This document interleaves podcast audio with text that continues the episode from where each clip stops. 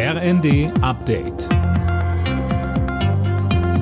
Stündlich neu. Auf den Punkt informiert. Ich bin Johannes Schmidt. Die SPD hat die Landtagswahl in Niedersachsen klar gewonnen. Nach dem vorläufigen Endergebnis liegen die Sozialdemokraten um Ministerpräsident Weil deutlich vor der CDU. SPD-Generalsekretär Kühnert sagte im ZDF zu dem Wahlerfolg, Sieht sehr danach aus, dass Stefan Weil mit der Niedersachsen-SPD diese Wahl gewonnen hat und dass das Ziel, was die SPD sich dort vorgenommen hat, nämlich einen Regierungswechsel hin zu Rot-Grün machen zu können, dass das wohl auch funktioniert. Und das ist auch notwendig. Freude also bei der SPD, Enttäuschung bei der CDU. Generalsekretär Chaya. Es ist für uns kein schönes Ergebnis.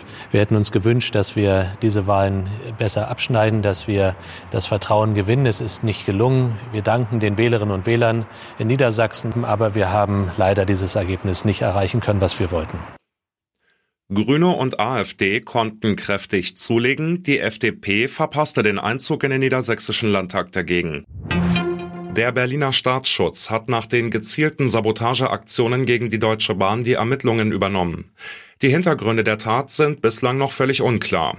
Die Angriffe in NRW und Berlin hatten am Samstagmorgen den Zugverkehr in weiten Teilen Norddeutschlands stundenlang lahmgelegt. Russlands Machthaber Putin hat den ukrainischen Geheimdienst für die Explosion auf der Krimbrücke verantwortlich gemacht. Die strategisch wichtige Brücke wurde am Samstag schwer beschädigt. Nach russischen Angaben ist dort eine Lkw-Bombe explodiert.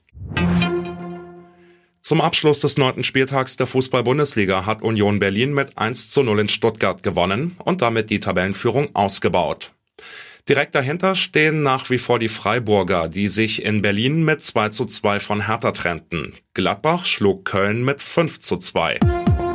Alle Nachrichten auf rnd.de